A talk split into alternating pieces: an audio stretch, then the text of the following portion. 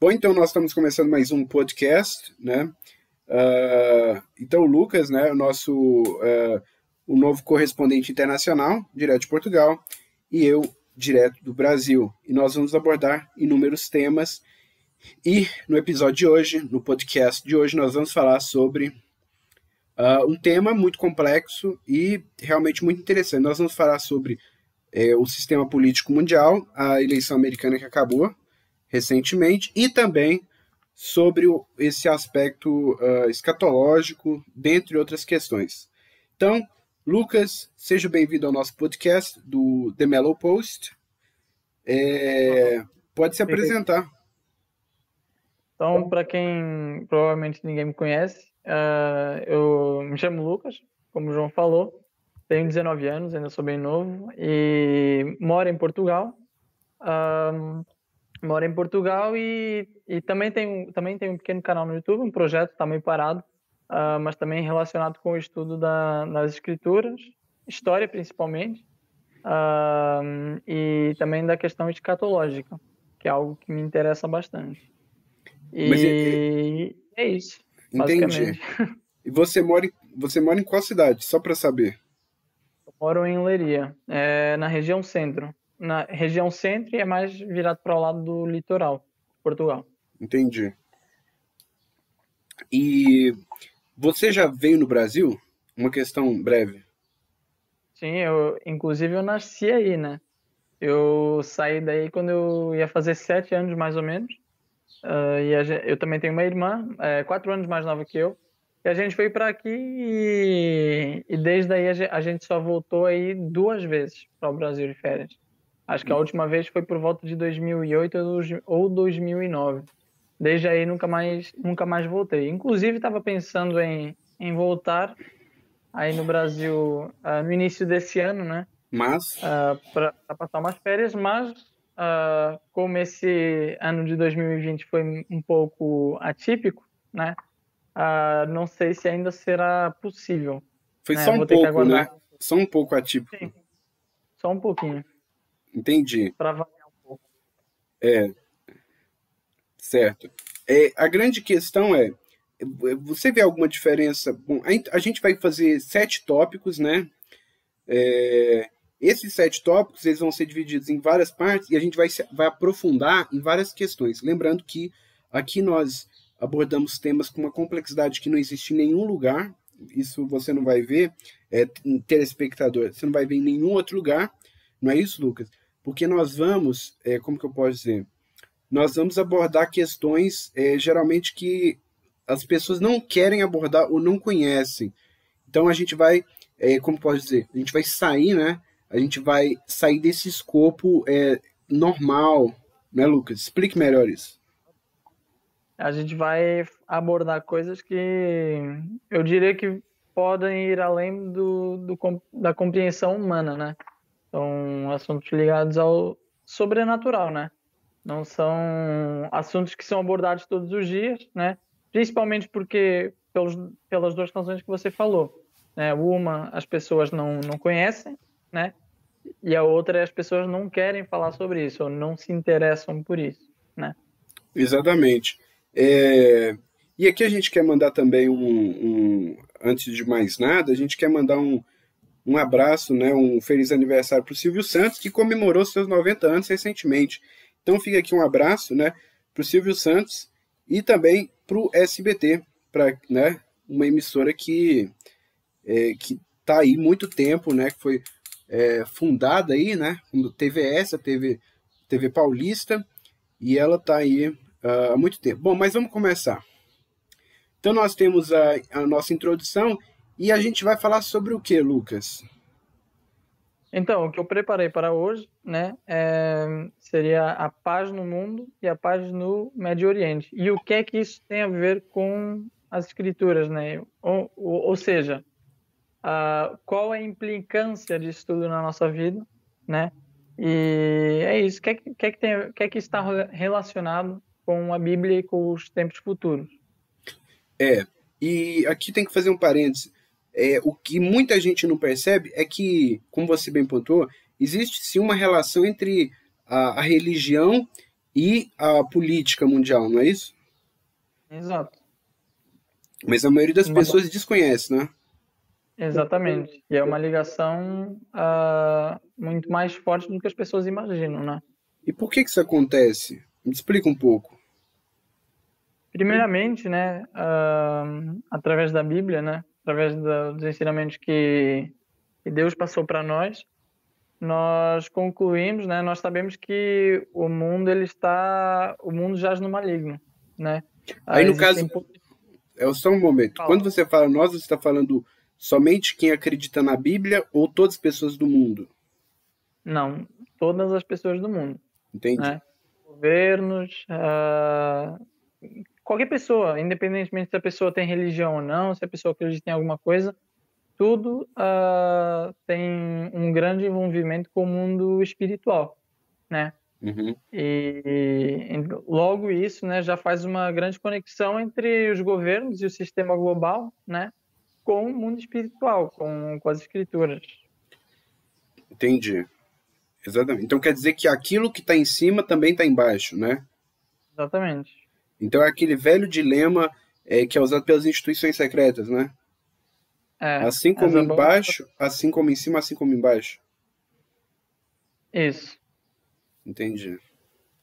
E, e eu vou falar, né, aqui é, sobre o sistema americano, a eleição americana, uh, também sobre como que é o sistema capitalista, as fases do capitalismo, o, o sistema de poder e também uh, os ciclos de poder, o que é, é o que é o trust, o, é, a gente vai falar sobre o cartel, por que, que o cartel existe, por que, que ele está em vigor, uma holding, é, a gente vai entender essa diferença e também como que funciona a organização do, é, é do novo, é, o pós-capitalismo, o metacapitalismo ou o socialismo, né?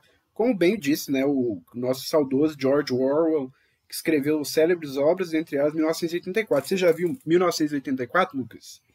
Sim, incluindo tem aqui o livro uh, tenho, tenho duas obras dele. Tenho Revolução. Uh, o 1984 e tenho também a, a Quinta dos Animais. A Revolução dos Bichos? Exatamente. Uh, bom, é, o, então esse tópico, é, você é, é muito interessante quando a gente fala desse tópico, porque de fato parece que a gente está falando de uma coisa de outro planeta, não é isso? Porque é, de religião associada à política, associada à espiritualidade, as pessoas acham que é, é uma confusão, mas e por que, que isso tem tanto sentido? Por que, que isso não é confuso? Porque não é confuso, então. Um... Por que, que isso, na verdade, é, não é uma, uma, uma conspiração?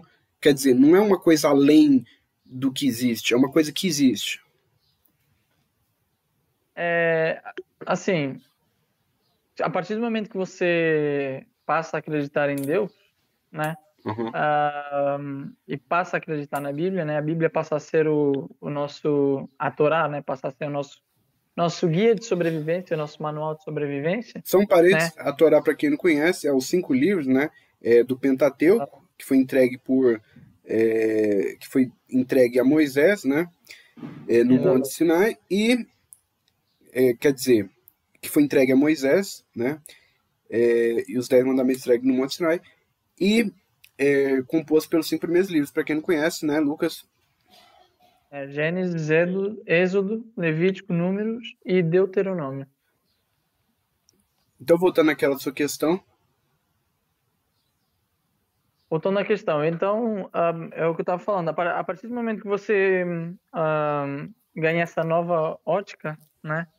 Uh, você ganha essa nova, essa nova visão tudo, uh, é, tu, tudo está ou melhor, o mundo espiritual, né, ele tem uma grande influência, uma grande influência aqui no mundo terreno. Né? Mas as pessoas não ah, percebem isso, né? As pessoas não, não percebem, né? Satanás, né, ele tem uma grande influência sobre os homens, apesar de Satanás não estar no controle de nada, né? Deus que está no controle de, de tudo. Satanás é apenas um servo. Então, as né? pessoas que têm medo de Satanás, que acreditam que existe o mal, na verdade, elas, elas são tipo, acreditam numa coisa meio. Eles têm duas, duas divindades, né? É. A, a verdade, essa, essa ideia dessa batalha entre entre Deus e, e Satanás, né, não, na verdade não existe, né? Porque primeiro que a história do mundo já foi escrita, né? Está na Bíblia desde o início até o fim, né? Até as coisas que não aconteceram e Satanás sabe muito bem o fim dele, né? E ou seja, Satanás ele foi uh, foi criado a início, né? A gente sabe que ele era um anjo de luz e, e teve aquela rebelião nos céus né? Uh, e Satanás foi expulso, né? Dos céus e, e foi para a terra, né? E a partir daí é como se a, a, missão dele fosse tentar o homem, né? Desde o Éden a gente vê ali uh, Satanás tentando Adão e Eva, né? Uh, uhum. Com a questão do, do fruto que Deus tinha proibido, uh, pra, tinha proibido, né? Ele acaba por convencer Adão e Eva a comerem do fruto, né? E até hoje Satanás ele envia setas malignas, né, para nós uh, no nosso dia a dia, né? E a, a, decisão sempre cabe a nós, né? Para isso que Deus nos deu o livre arbítrio. E para né? quem não conhece a palavra Satanás, ela vem do hebraico, significa Hassatan. Em hebraico a gente usa sempre é, o, o pronome, quer dizer, o artigo é definido antes de substantivos. No caso, Ra, que significa o, e Satan, que significa enganador. Então, é, só para explicar para o é, telespectador. E se o telespectador quiser dar um intervalo para o nosso segundo bloco, né, pode tomar um café, uma água, alguma coisa do gênero, para é, a gente poder dar continuidade, não é isso, Lucas? Exato. Bom.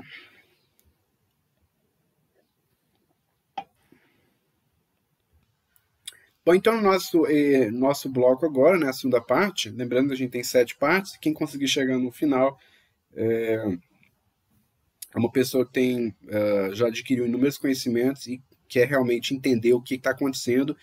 Então vamos é, agregar mais conhecimento. Vamos falar sobre o segundo bloco, a globalização e o globalismo. Lucas, é, muita gente fala que uh, globalização é, é, é, o aprofundamento das relações financeiras, das relações que existem entre as comunicações, é, dentre outras, como alimenti do setor alimentício, setor farmacêutico. Mas por que, que tem esse outro termo, globalismo? O que, que significa isso? O globalismo. então, o globalismo é uma tentativa né, de, de unificar a, as relações e unificar todos os países, né? Não é uma teoria da conspiração, não, né? Não, não é teoria da conspiração, né? Uh, até os próprios né, globalistas sabem que não é. No fundo, toda a gente sabe que não é teoria da conspiração. Né? O globalismo é uma, é uma meta que a maioria dos países hoje em dia, principalmente aqui na Europa, né, e países mais virados para o lado do, socialismo e tudo mais, né, tentam alcançar essa meta do globalismo, né? E a princípio, né, as ideias até parecem ser todas uh, bem interessantes, né? É porque, parece... eu vou só fazer um parênteses, é porque realmente é, esse é o objetivo, né? Exatamente. Aí o isso objetivo... confunde, né? Exato. A princípio, uma pessoa leiga, né, que, que veja uh, qual o, o, objetivo e tudo mais, né, o, o, o globalismo ele acaba por, por ser algo, por parecer algo bonito, e lembra né? outro sistema, né? É, lembra outro sistema. E o, né, ver aquela ideia de todas as nações unificadas, né, esquecer todas as diferenças raciais, uh, diferenças culturais, né, criar um, um, único governo, né, tudo parece muito bonito. Mas por que, que a gente sabe que isso é algo que está errado, né? A Bíblia, né, uh, principalmente no livro de Daniel, no livro de Apocalipse, uh, alertam que nos últimos dias, né, uh, haveria um governo global, né, sobre to todos os homens da Terra, né, a Bíblia é bem explícita nisso, e que Sim. esse governo, ele inicialmente teria dez, dez reis, né, na Bíblia é representada como dez chifres, né, a gente não sabe se são dez líderes, literalmente, né, ou pode ser também 10 blocos econômicos, né? Como uhum. já foi, por exemplo, abordado pelo próprio Clube de Roma, né?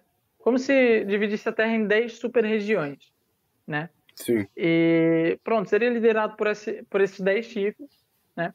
E uh, depois de algum tempo, pouco tempo, surgiria um chifre pequeno, né? Que seria o anticristo, né? Toda a gente ouve falar, seria um líder global e que esses dez reis passariam todo o seu poder ao anticristo, né? O anticristo, qual o caráter do anticristo? Ele, né, a início seria uma pessoa que todos vão adorar, né? Ah, ele, a Bíblia dá a entender que ele não será um, um líder religioso, né? Uhum. Pois ele vai se opor a tudo o que é relacionado a Deus. E a gente sabe que e a gente sabe que existe um sistema assim, né? Que opõe-se a tudo que é que é voltado à Bíblia, a, por exemplo. Exatamente, né? Um, e a gente sabe que a início, né, haveria uma falsa paz, né? E que depois de um certo tempo, né, mais propriamente depois de três anos e meio, né, que esse é um assunto que a gente já vai abordar daqui a alguns instantes, uh, essa paz seria quebrada e haveria um, um período de tribulação, né? Uhum. Um período de sofrimento, de guerra e destruição. Então, ou seja, a Bíblia nos alerta que no final dos tempos haverá um governo global e já nos alerta qual será o fim dessa história toda. É, a gente sabe que esse fim não vai ser bom, então uh, por isso não vai ser bom para alguns, né? Não vai ser bom para alguns, né?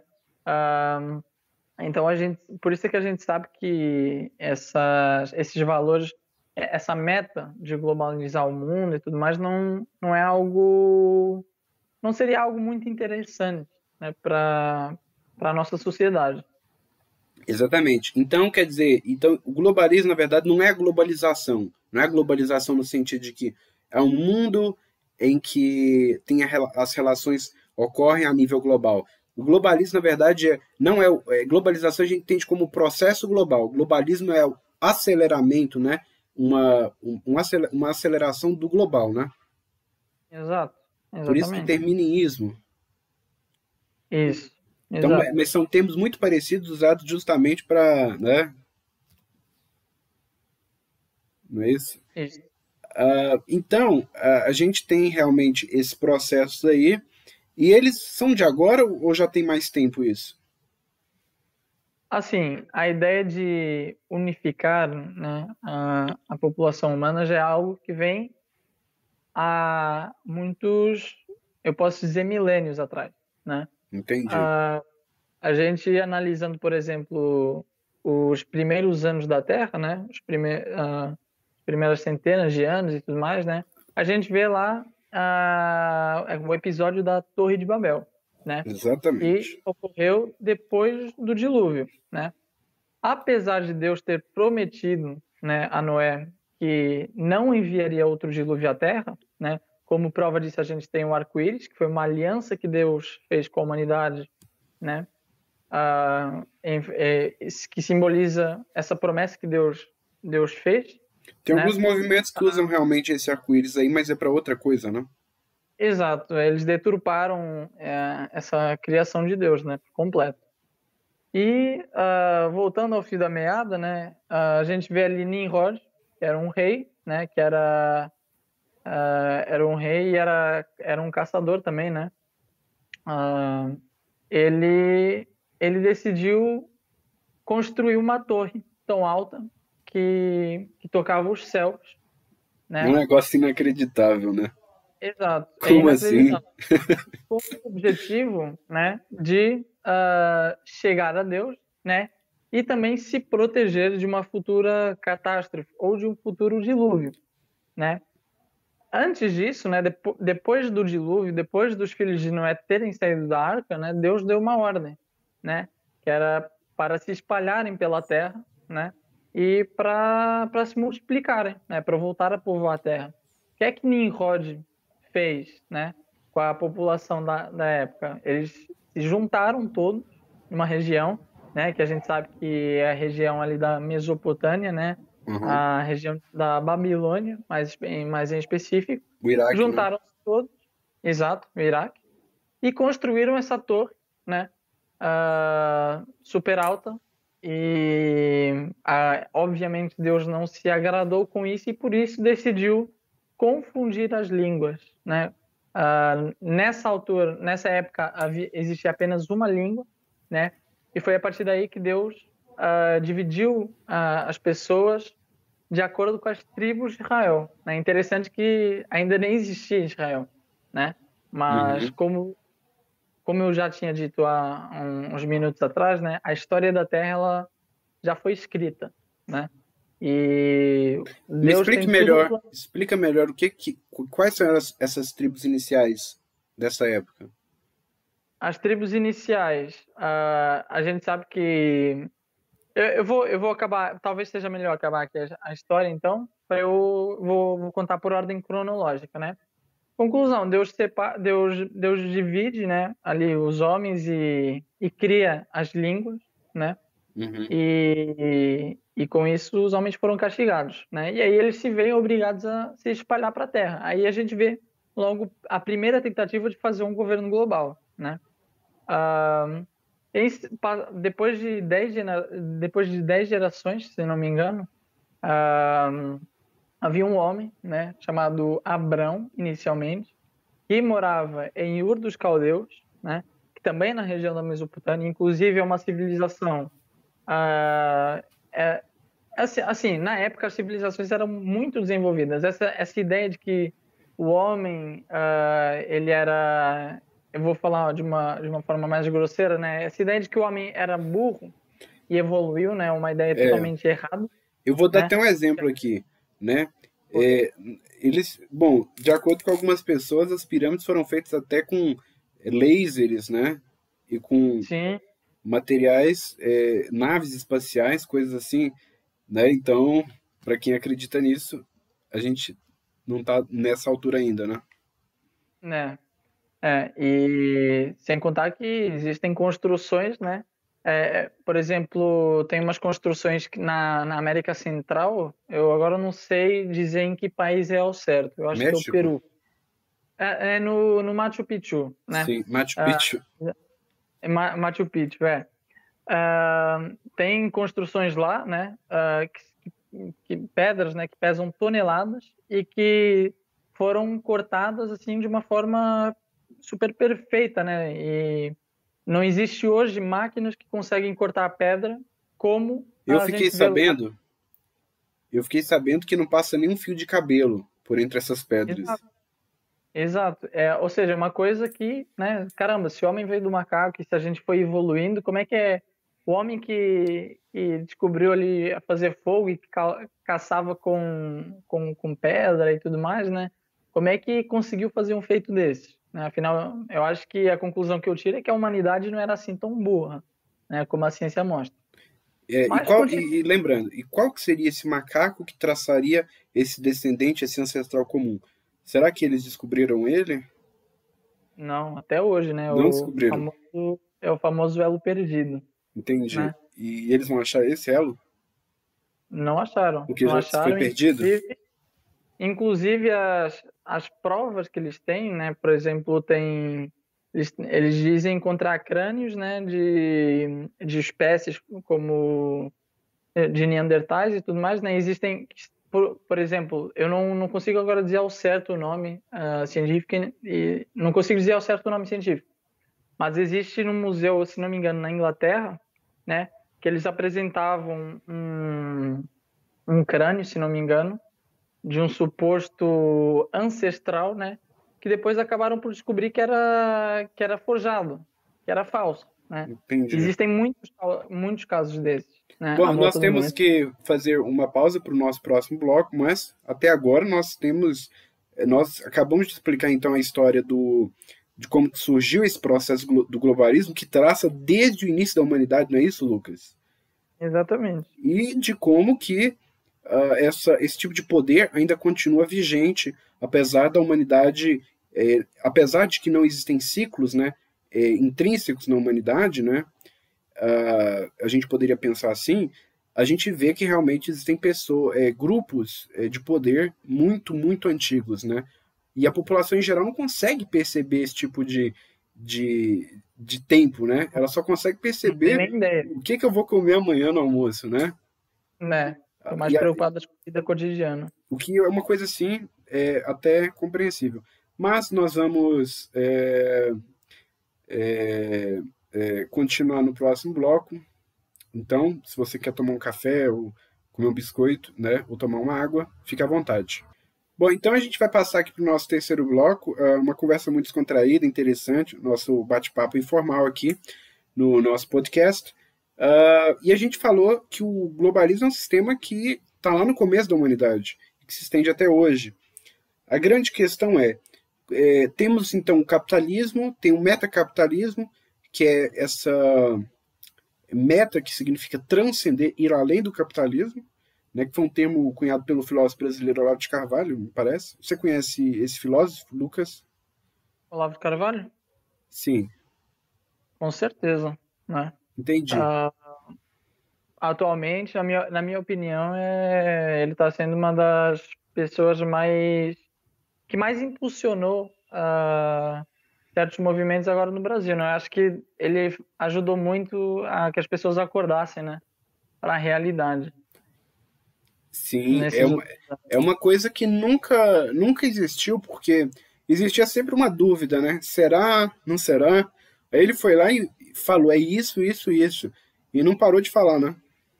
É, sem medo de causar polêmica e, né? Sem medo de, de ser sofrer um assassinato de reputação, né? E ele simplesmente se limitou a buscar a verdade, né?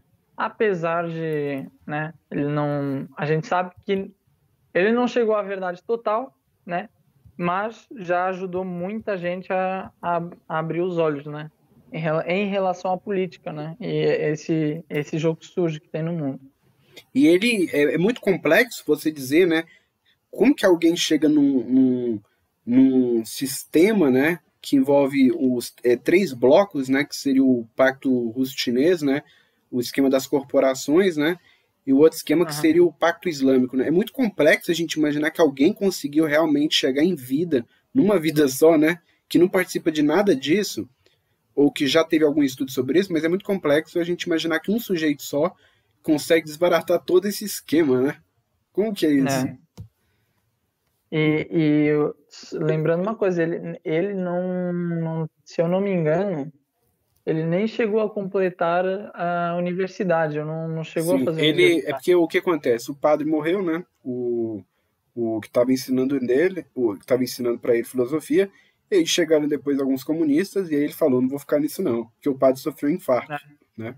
É. Aí mas, ele falou, mas o que eu queria, foi embora. O que eu, eu queria dizer é que né, não, você não precisa de ser um intelectual, né? Você não precisa de ser alguém com, com, com prêmios acadêmicos para conseguir chegar à verdade, né? Uh, qualquer um, né, apenas com, com estudo, né, consegue consegue, consegue ter a visão que ele mostrou, né? E ele parece uma pessoa muito honesta, né? Sim, sim. Porque ele recebeu condecorações, depois ele depois o que, que, ele fez? Ele xingou o pessoal que deu as condecorações, né? Porque ele disse que eles traíram o Brasil, né? Aham. Bom, em Portugal tem algum, alguma pessoa semelhante que a gente pode retratar? Assim, como o Olavo de Carvalho, infelizmente não, eu, pelo menos eu não conheço. Eu não né? conheço no mundo. No, no, mundo, exato, no mundo não, não conheço. Aqui em Portugal é bem complicado, né? Apesar de existir pessoas que já têm a mesma visão que ele, né? Uh, é, é, apenas uma minoria, né?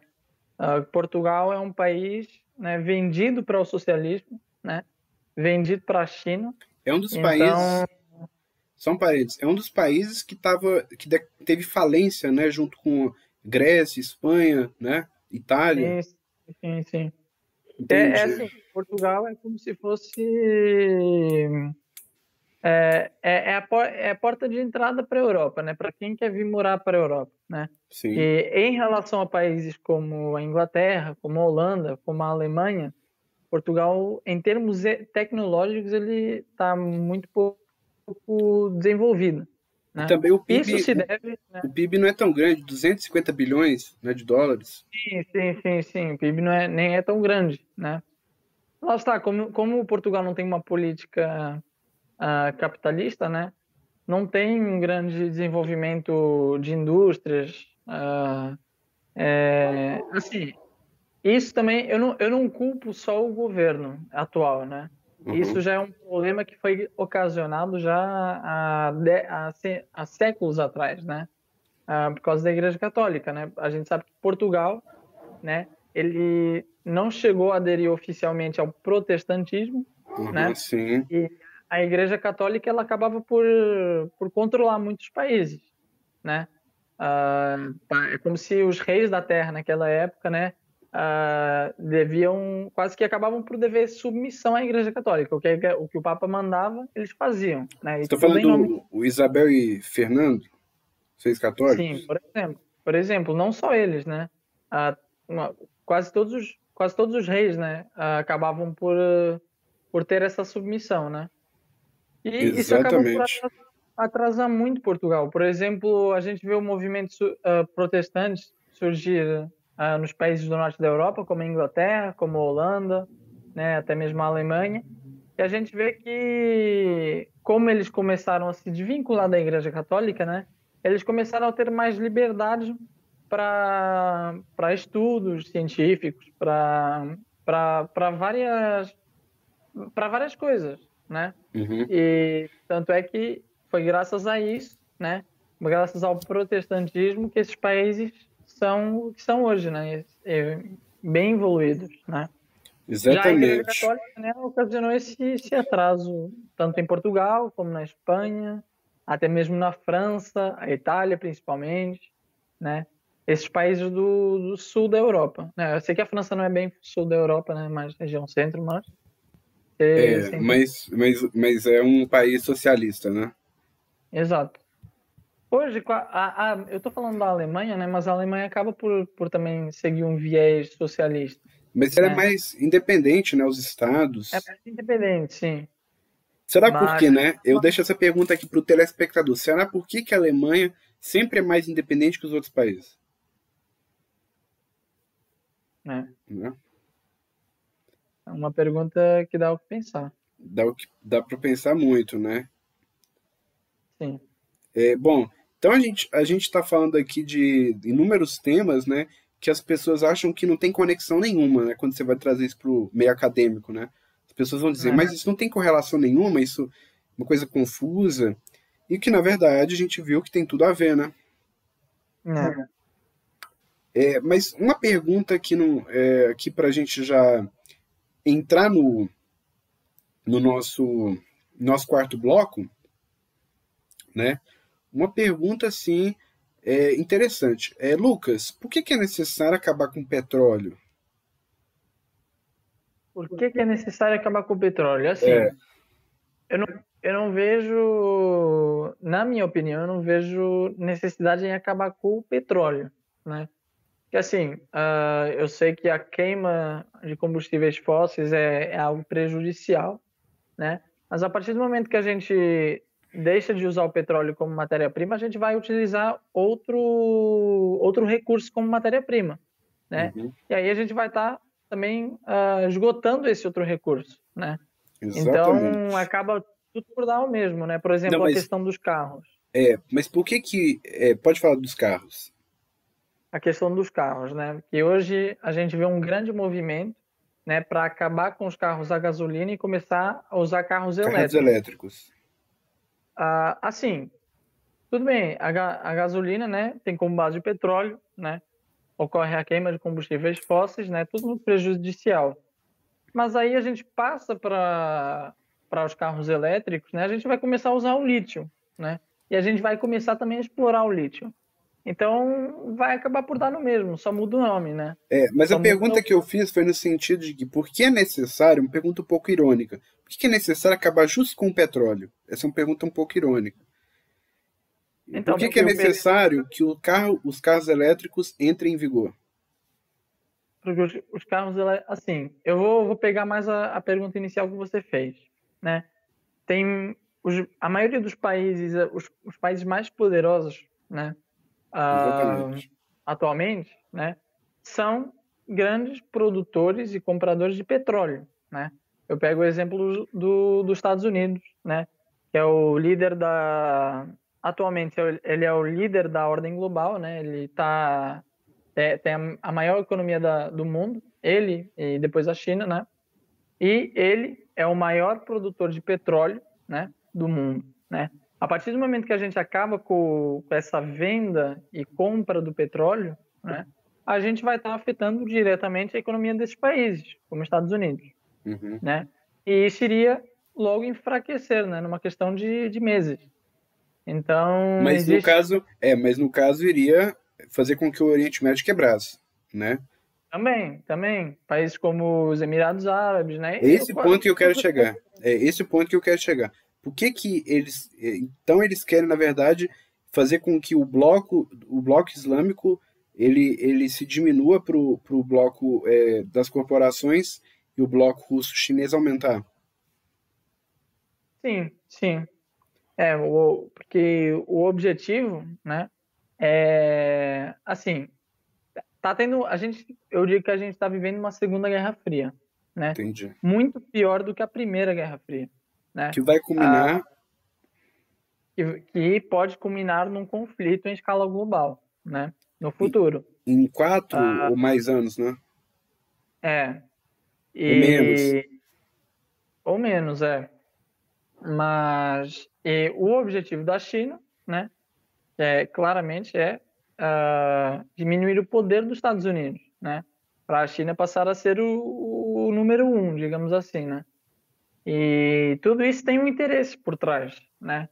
Uh, tem países como a Rússia que estão envolvidos, a própria União Europeia, né. Uhum. agora, agora o, jo o jogo vai mudar bastante, né, com essas novas eleições. Então, não sei dizer ao certo o que irá acontecer, né? Porque até agora o problema tinha sido o Trump. Né? O Trump, o presidente Donald Trump, ele tem sido uma grande resistência. Ele tem sido um grande problema, né? A globalização, né? Exatamente. É uma pedra no sapato. Exato.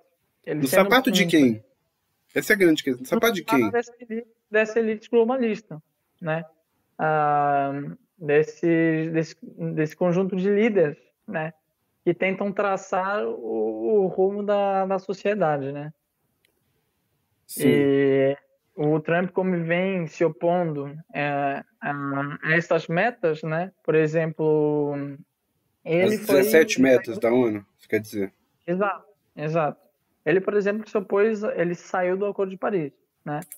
O Acordo de Paris, né, que era algo que todos os países ah, davam dinheiro, né, ali passavam muito dinheiro, né? E, o, e os Estados Unidos saem né, do Acordo de Paris, porque assim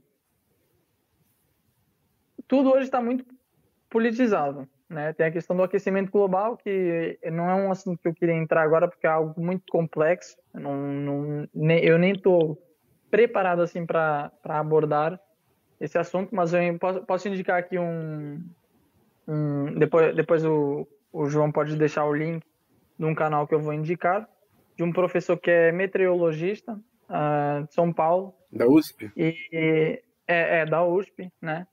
O não Ricardo é... Felício, não, né? É, o Ricardo Felício, esse mesmo. Entendi. Uh, ele, eu, eu, preferia que os telespectadores ouvissem ele ao invés de ouvir de, de mim, que ele é uma... Ele, ele sabe muito bem sobre esse tipo de assunto. É, voltando e... a esse tema aí que você colocou, é, é interessante realmente, porque eu lembro que quando o, o grande estudioso da Antártida, que viveu uns, uns 50, 60 anos, né? Quando ele morreu, todo mundo começou a falar o contrário do que ele dizia antes, ninguém falava nada, né? Uhum. Que estranho. É, é, lá está, as coisas hoje em dia eles tentam politizar tudo, né? E o mundo gira a volta de interesses. Então é normal que eles tentem mudar um pouco a, a história, né? Isso, e a gente aqui, a gente não está falando aqui de direita nem esquerda, né? Não, não. Nem de como era na Revolução Francesa também, né? Não, não. Hoje em dia, direita e esquerda é apenas uma, uma um fachada. Nome. Exato, atenção. Eu não estou dizendo que os valores de direita, né, acabam por ser. Melhor, os valores conservadores. Né, os valores conservadores, exatamente. Não estou dizendo isso, né? Simplesmente é, é bom a gente ter valores conservadores, é correto a gente ter esses valores, né? simplesmente o que eu estou dizendo é que tem muita gente que hoje se diz conservadora, né? Ou, por exemplo, se diz republicano ou se diz de direita, e no final ele nem, nem tem posição política, ele só está ali por causa de interesses, né? A mesma coisa pessoal que tem pessoal de esquerda, né? Uh, eles se, se moldam ao que mais lhes convém, né? Uh, por exemplo, um líder vê hoje que a, a, maioria da população é mais voltado a valores socialistas, né? Uhum. Uh, é normal que ele uh, se torne ao, é, é, normal que ele se diga ser socialista. Lembrando né, que ganhar... lembrando que de acordo com o, o, os manifestos, né, as cartilhas comunistas que foram aprovadas, né, lá na, no Congresso Internacional, nesses congressos que eles fazem, eles podem usar qualquer meio, né, mesmo os meios conservadores, para atingir o meio, é o meio socialista, né? Quer dizer, o meio comunista. Exatamente. Só que a gente tem um detalhe, né? É, eles dizem que o socialismo é uma eterna transição, né? Uhum. Ou seja, para quem não sabe o significado da palavra eterno, significa que o, o comunismo nunca vai acontecer, não é isso? Né. É, e eles falam que, que o socialismo de um país é diferente do socialismo de outro país. Exatamente. Né? Por quê? Porque a gente sabe que o socialismo nunca deu certo. Né? Não, não, é, então... eu, eu acredito que é porque é, a explicação, né?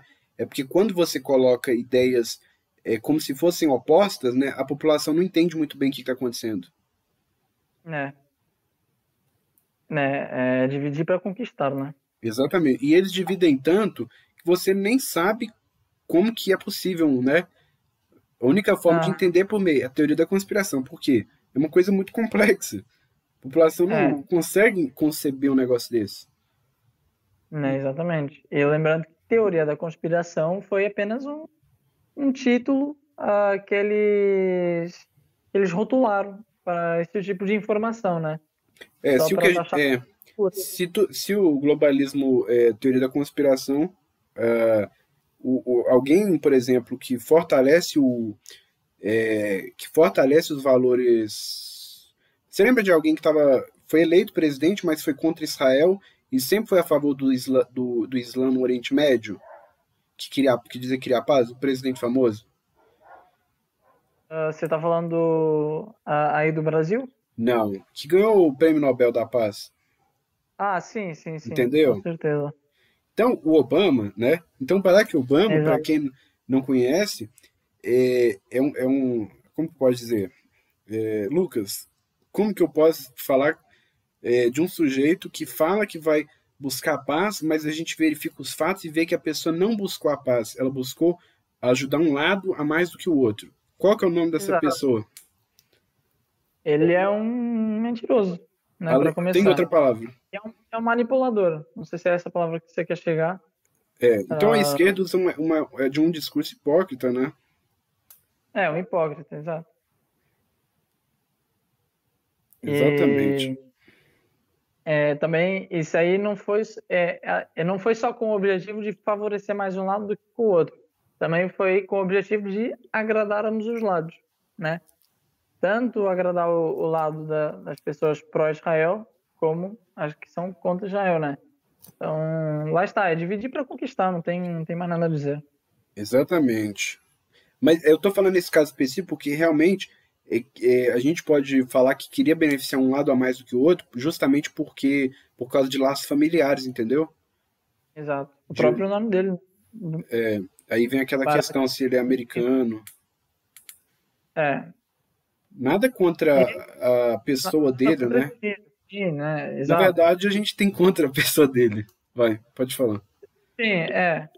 Uh, assim, a gente não tem nada contra uh, as etnias muçulmanas, né?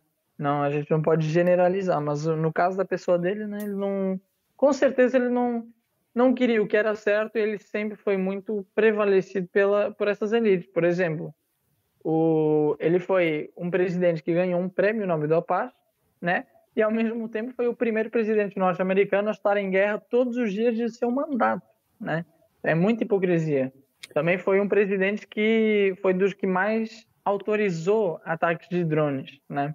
no Oriente Médio. Ou seja, ele, ele foi dos presidentes que mais autorizou a matança de, de inocentes. Inocentes. Ao contrário de Israel, né? Israel, eu vi um documentário, tinha uns quatro episódios, se não me engano, do chefe da, de inteligência do Mossad, eles explicando como que eles conseguem capturar exatamente o criminoso. Uhum. E foi, é, eles têm um sistema de inteligência muito avançado, não é isso? O sistema Mossad. Sim, sim, sim. Israel, Talvez um dos maiores. Sim, na, na, minha opinião, é dos maiores serviços de inteligência, é o maior serviço de inteligência do mundo. Né? Para começar, que eles não têm, eles têm as próprias leis deles, né?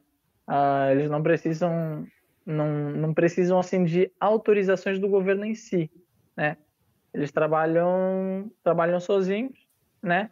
Para ah, para garantir a sobrevivência do Estado de Israel. Agora a gente tem que entrar no no quinto bloco, né, Lucas? Então vamos dar mais uma pausa. Se você está querendo comer um, um biscoito, tomar um café, sinta-se à vontade, nós vamos para o quinto bloco.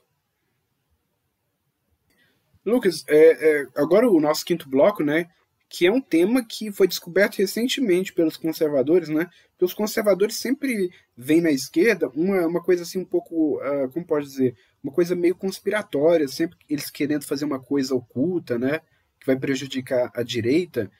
E, e me explica, esse tentativa de resetar o mundo, né, o grande reset, por que que tem esse projeto? O que que ele significa? Tem um barulho de fundo, mas pode continuar.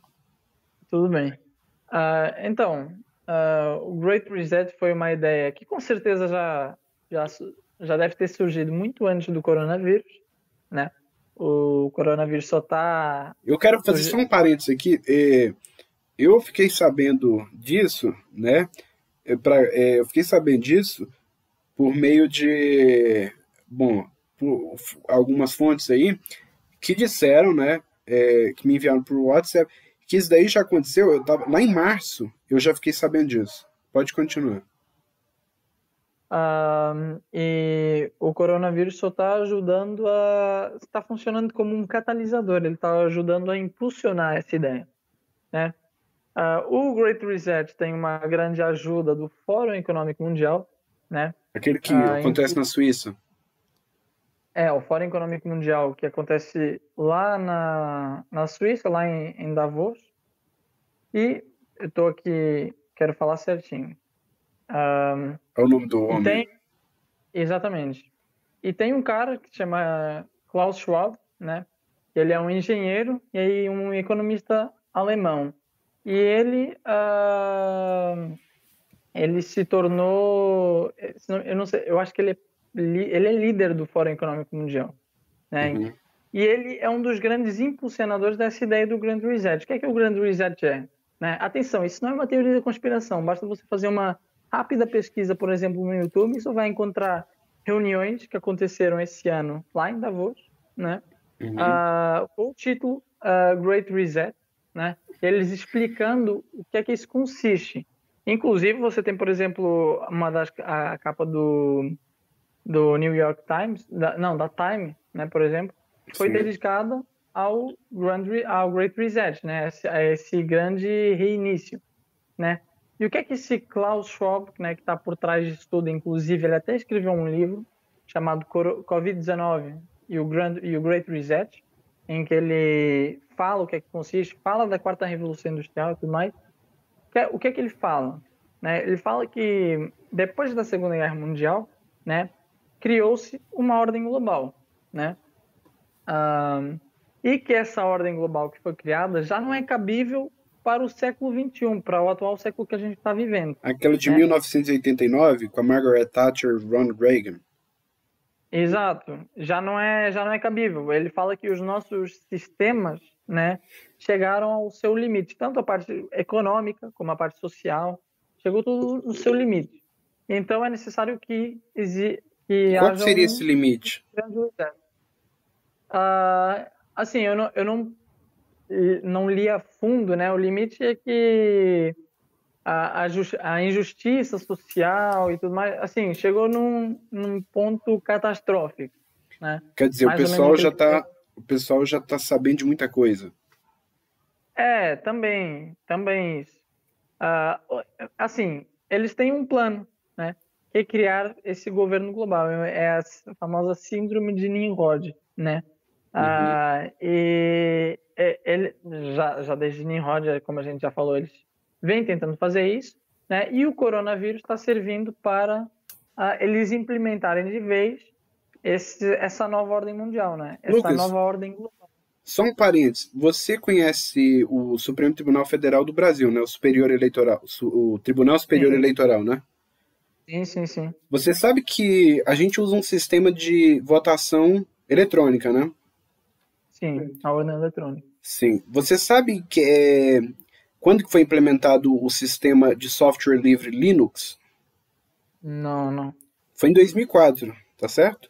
Porque você falou ah. de engenheira e eu lembrei de outra coisa do, da, de uma empresa aí, que é engenheiro eletrônico, né? Uh, uhum. vocês, então, software livre Linux. Lembre disso, telespectador. Uh, você sabe. Então, você sabe quem que fez esse sistema, Lucas? Não, não sei. Foi, foi um homem chamado Richard Stallman. Quem que é Richard Stallman? Alguma sugestão? Não, não, não, não conheço. Ele, ele fez esse software. Eu te pergunto, é, você sabe quem que estava abraçando ele na eleição, na vitória da eleição?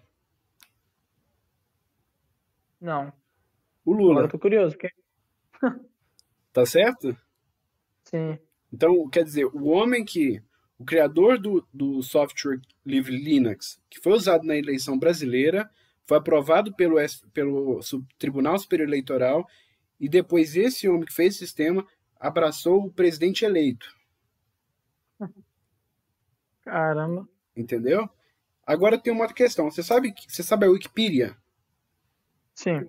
Você sabia que esse software, ele dá para você é um software de código livre que as pessoas podem dar sugestão de como alterar esse código?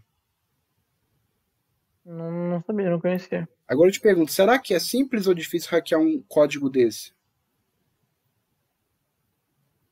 Não sei dizer que eu não tenho muito conhecimento em relação a, a Quer computação. Dizer, a Wikipedia, é simples você hackear a Wikipedia?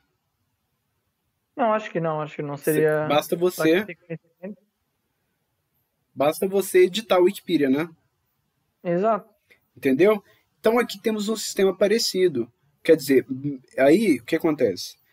Aí eles fizeram, né, agora uma equipe de técnicos que cuida disso, né? Mas é baseado no software livre Linux entendeu? É baseado na no, no kernel, que é o núcleo, né, que faz os processadores a nível de desenvolvimento. Tá entendendo? Quer dizer, uhum. a origem não foi tirada, a causa. Apesar de estar tá sendo desenvolvido por é, pessoas do, do, do, meio jurídico do, do TSE, ainda temos a raiz né, que foi usada por Richard Stallman. Né? Então, uma questão aqui só para é, fazer essa conexão, né? Uma coisa interessante, né? Né, né. Não, e de fato, não, não conhecia. Eu conhecia o sistema Linux, mas não, não conhecia essa, essa história por trás. Tem muita história, né, que a gente não conhece, né? É. Posso falar outra história? Força. Uh, você sabe a empresa Smartmatic? Sim. Você sabe que ela, ela, ela foi fundada como um consórcio junto com o governo venezuelano? Aham. Uhum. Começa por aí. Né. Nada é, nada é por acaso, né? É, agora, quem que vai dizer que isso é, né? Isso daí é, é um fato, tá né? E quem que ganhou a eleição daquele ano? Você sabe quem foi? 2004? 2004, você está falando da, no Brasil ou na Venezuela? No Brasil, você sabe que foi o Lula, né? Sim. E sabe quem ganhou na Venezuela? Foi. Pode falar, não quero chutar. Foi, foi Hugo Chávez. Muita coincidência, né? Tudo mera coincidência. Quer mais um detalhe? Essas empresas fizeram, se não me engano, no, no, no penúltimo semestre ou no último semestre de 2003, ou seja, um ano antes. Quer dizer, entendeu? Uhum. 2003, a eleição ia ser decidida naquele ano. Entendeu? É, tudo mera coincidência. Tá entendendo? Né? Então, aí depois vem o Estadão né, e me diz que é, que o, é um software é, tudo seguro, né?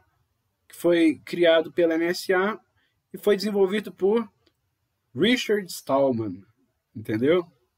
É. É. Bom, então a gente vai para o nosso, é, nosso sexto bloco, né? Então, se você quiser tomar uma água, um café, fique à vontade, né? Então, vamos para o nosso, é, como que fala? Sexto bloco. Bom, então, tá. é, a gente vai falar agora, né, querido telespectador, a gente vai falar sobre o sexto e o sétimo é, tópicos, né? E convido você a ir no The Mellow Post, que é onde é, está um artigo, né? Um artigo muito interessante, foi escrito pelo correspondente internacional, é, o Lucas Moura, e que traz luzes é, no mundo que está em trevas, não é, Lucas? Uhum. No mundo que as pessoas estão preocupadas é, e a gente ter realmente um site, né, igual o The Mellow Post, que você tem dicas de viagem, dicas de cultura, né, porque a, a Torá, né, dizem os sabinos, é, que é, existe a expressão lehaim, que significa as vidas, não a vida. Também, mas as vidas, quer dizer, não dá para ser feliz se não for vivendo com mais de uma pessoa juntos, né? Não é isso? E o The Mellow Post, ele, ele, ele, a gente não acredita que alguém possa viver no mundo que tenha essa, esse pessoal, né, fazendo esse trabalho é, jornalístico, né? Então a gente quer que as pessoas realmente vivam vidas é, boas o suficiente para dizer, né, que a vida vale a pena, né, Lucas? É. Com certeza. A, a, vida é muito maior do que esse jornalismo, né? Explica isso. Então, eu tô. Tá, tá dando aqui uma falhada que. Tive aqui um contratempo, recebi um telefonema. Entendi. Uh, se você puder reformular a pergunta outra vez. É, Lucas, é, sobre a questão é, do. Esse jornalismo não é vida, né? Quer dizer, sem o Demelo Post, com o Demelo Post, a vida fica muito melhor, né? Sim, é, sobre o, o jornalismo de hoje, né? infelizmente os noticiários já não eles não se limitam a simplesmente passar a informação para o telespectador de uma forma de uma forma cética, né? sem, sem tomar partido, né? Hoje em dia, como tudo gera volta de interesse, né? Uhum. Os noticiários acabam sendo como uma, uma forma de manipulação, né? E de alienação. Então eles passam a notícia que eles querem da forma que eles querem, né? Tudo com o objetivo de mudar a opinião do telespectador ou manipular o telespectador, né? Então é, é isso, não é, não é vida, né? E aqui o que a gente está tentando passar é de uma forma sem tomar partido, né? Exato. Ninguém aqui está defendendo político X, nem, nem ninguém está defendendo aqui a direita ou a esquerda, né? A gente está defendendo aqui a verdade, né? A gente está comprometido a passar a verdade. Né? Mas que tem uma diferença entre o, o, presidente do Brasil eleito e os governos petistas, tem uma diferença, né? Não, não, com certeza. Não, de, assim, não, não, de maneira nenhuma não, tô, não quis dizer que é a mesma coisa, né? Porque em numa questão de meses ele fez mais coisas do que o governo do PT fez em anos, né? Ah, Exatamente. sinceramente, eu, eu nem posso falar que o governo do PT fez alguma coisa de boa, né? Essa, Fez uma coisa é de verdade. mal, né? Não de boa, é. de mal. Só, só o governo agora do. Só o governo atual ter. Bastava o governo atual ter feito uma coisa boa e já ia. Ser reeleito. Uh, ser, ser, não, é, o que eu tô querendo dizer é que ele, ele nem precisava de ter feito tudo que fez até agora, mas bastava ele ter feito uma coisa boa que ele já já estava já foi muito já é motivo para ele ter sido muito melhor do que o outro governo é. você tá conseguindo A questão, eu, eu queria falar uma coisa, né? A grande questão é que todo, qualquer um que estuda matemática, lógica, né, é, não é socialista, né, Lucas? Né. A não ser que decorou as, as, as leis da lógica, né, mas pessoa que raciocina é, tem, é, tem como apoiar o comunismo? Como que é isso? É uma, uma pessoa que. Uma pessoa para apoiar o socialismo comunista, ou comunismo, das duas, uma. Ou ela tem um interesse por trás de dominação, né? E tem o interesse por trás de prejudicar a população, né? E, e ou está preocupada com o próprio bolso e não está preocupada com, o bem da sociedade, Sim. ou a pessoa não tem foi manipulada e não não estudou sobre absolutamente nada e não pesquisou sobre absolutamente nada e simplesmente tem a, opinião de outra pessoa. Assim, a partir do momento que uma pessoa ela começa a se informar sobre o que é o socialismo, a se informar sobre. Não é, não é, não é aquele negócio do dicionário, né? Que você vai lá no dicionário, tá aqui a definição, pá. É, não, não. Você, para entender, você tem que ver quais eram os ideais de Karl Marx, né? Quais eram os objetivos dele, né? Basta, ler, basta você ler o, o Manifesto Comunista e que você já, já muda totalmente sua eu opinião costumo, sobre o. Eu costumo dizer, né, e muitas pessoas, que quem lê Marx e não entende é socialista. Quem lê Marx e entende não é socialista. Exatamente. Né? É isso mesmo. Agora, a grande questão é: a gente vai falar aqui sobre a, a importância de Israel na contemporaneidade. É um tema muito interessante. Lucas, você percebe que é, no cristianismo, sem fazer nenhuma crítica, é, você percebe que Israel está completamente desvinculado? Não, eu não consigo ver Israel dentro dos, do, do, do, das celebrações de missas. Como que é isso? É, então, hoje em dia, infelizmente, a, a igreja atual, né, os, os gentios, né, uma grande parte, né, é, a culpa é mais do, dos líderes, né, acabaram por substituir Israel, né, querendo ficar com as bênçãos deles e querendo se tornar os protagonistas. Mas a verdade é que Israel é o grande protagonista da história, né, e a gente só foi enxertado, né, neles, né, pela graça de, de Jesus. Então, então não, é, não, não, existe uma, uma nova aliança, né? Ou existe? Não, não, não. A aliança ela foi uh, restaurada. restaurada. Né? Entendi. Mas não foi, não é uma nova aliança, não é, não tem, não tem nada disso. Isso não é, não é bíblico, né? Em nenhum, em, em nenhum momento fala que, que Israel foi substituído. Não existe isso, né? Jesus era judeu, né? Uh, ele tinha toda uma cultura, né, judaica, né? E Paulo era judeu, os discípulos eram judeus, né? E esse plano, né, essa, Israel, assim, não rejeitou uh, Jesus, né? Afinal de contas, né, Jesus estava em Israel, né? Aquelas multidões todas que seguiam ele. Eles não eram brasileiros, eles não eram portugueses, eles eram judeus, né? Uhum. Foi uma minoria, né, que, que acabou por crucificar Jesus, né? Foi aquela elite religiosa da época, né? E foram os romanos juntos. Então, tudo, tudo foi plano de Deus, né? Ah, hoje em dia a gente vê muitos judeus que não aceitam, né? Ah, não aceitam o Messias, né? Por que, que isso acontece? Isso, também, isso, acontece porque Deus determinou assim, Deus cegou os judeus em parte, né? Para que esse conhecimento chegasse até os gentios. Mas só né? uma questão, faz diferença eles reconhecerem o, o, o Cristo como, como os cristãos reconhecem como judeu ou, ou não faz? E qual seria essa diferença? Faz diferença porque eles são o povo escolhido né? Ah, tudo roda à volta de Israel, né? E assim é super importante que o povo, que o povo de Israel entenda, né? Quem é o verdadeiro Messias? Porque muitos ainda estão esperando, né? O Messias vir, mas o que o que acontece? Eu vou dar um, por exemplo um exemplo, né? O livro de Daniel, né? Tem inúmeras profecias, né? Sobre inúmeros reinos e na profecia das 70 semanas Daniel profetiza sobre o Messias, né? E a, a gente já vai ver no, no, no, próximo bloco, né, sobre isso. Nem nesse bloco é mesmo. Profe... Ah, nesse bloco mesmo, ok. Ah, e essa, essa profecia, né, eu não sei se você quer que eu já detalhe a profecia, quer que eu, quer que eu leia ela e quer que claro. eu... A população, então... o telespectador quer saber. Ok, então... Por parte a, deles. A, prof a profecia da, das 70 semanas. Eu vou, vou dar uma contextualizada para o telespectador entender primeiro. Né? Então, uh, Daniel estava vivendo em cativeiro na Babilônia. Foi depois do exílio, foi, quer dizer, foi durante o exílio, né? E uh, que Daniel ele estava lá meditando, né? E ele se através das profecias que o profeta Jeremias fez, Daniel percebe que o cativeiro da Babil... o cativeiro lá na Babilônia iria durar apenas 70 anos, né? Ou uhum. seja, os judeus iriam ficar apenas 70 anos na Babilônia. Isso aconteceu? Isso aconteceu na história.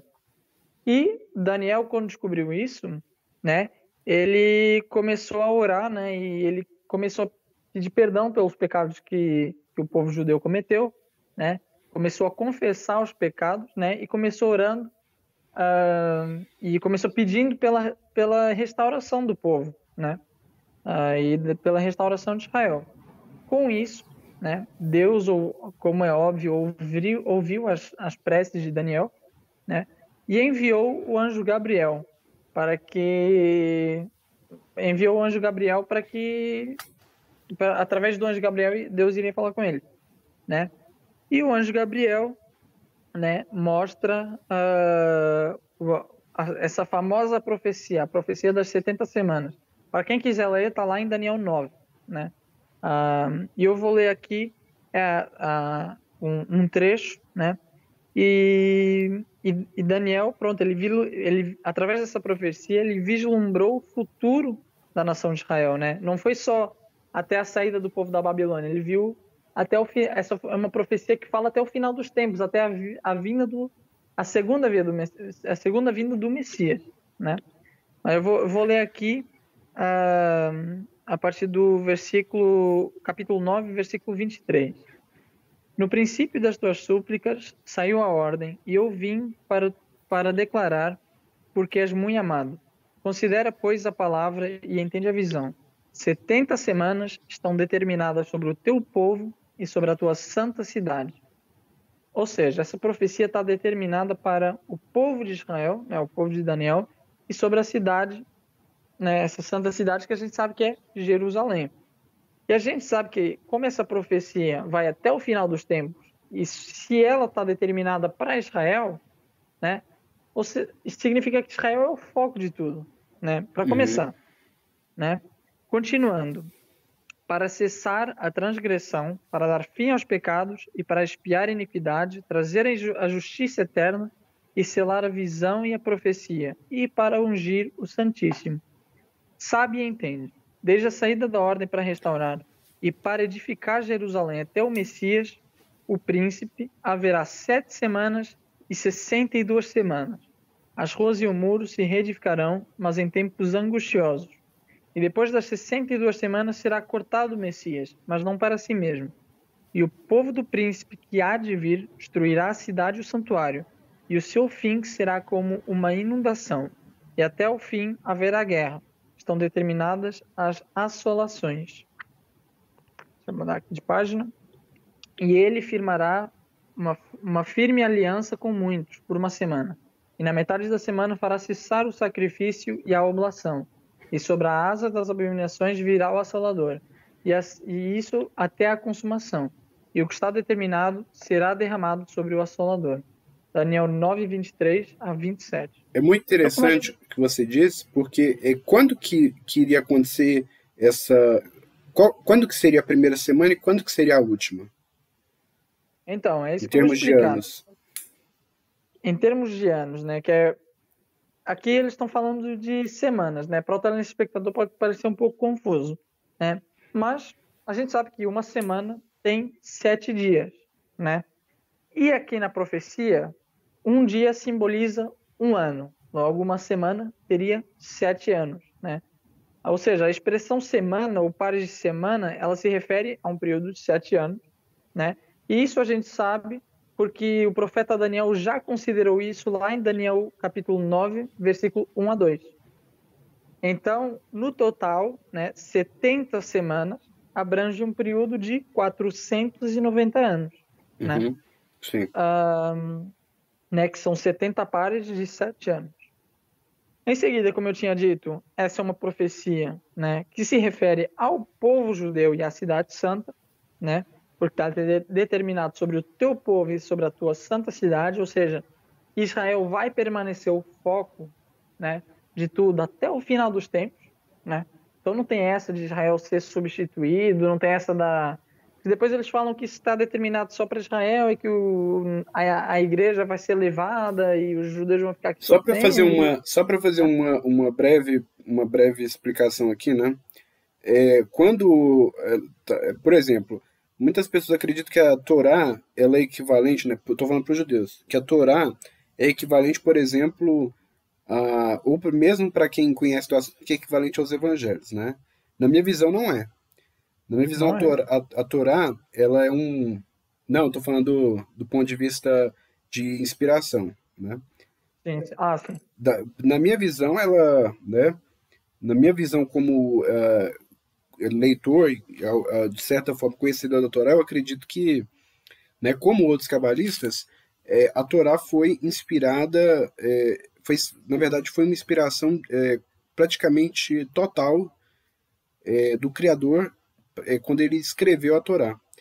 Então foi uma inspiração assim, como pode dizer, foi praticamente total, né? Então, a, os cinco livros, é, lá quando fala essa terra vai ser concedida para vocês de, em caráter perpétuo, não é uma força de linguagem, não é tipo assim, se fosse no, no, no Novo Testamento, até poderia ser. A, a partir de agora, para sempre, é, vai acontecer isso. Se fosse no Novo Testamento, a gente até poderia considerar, né?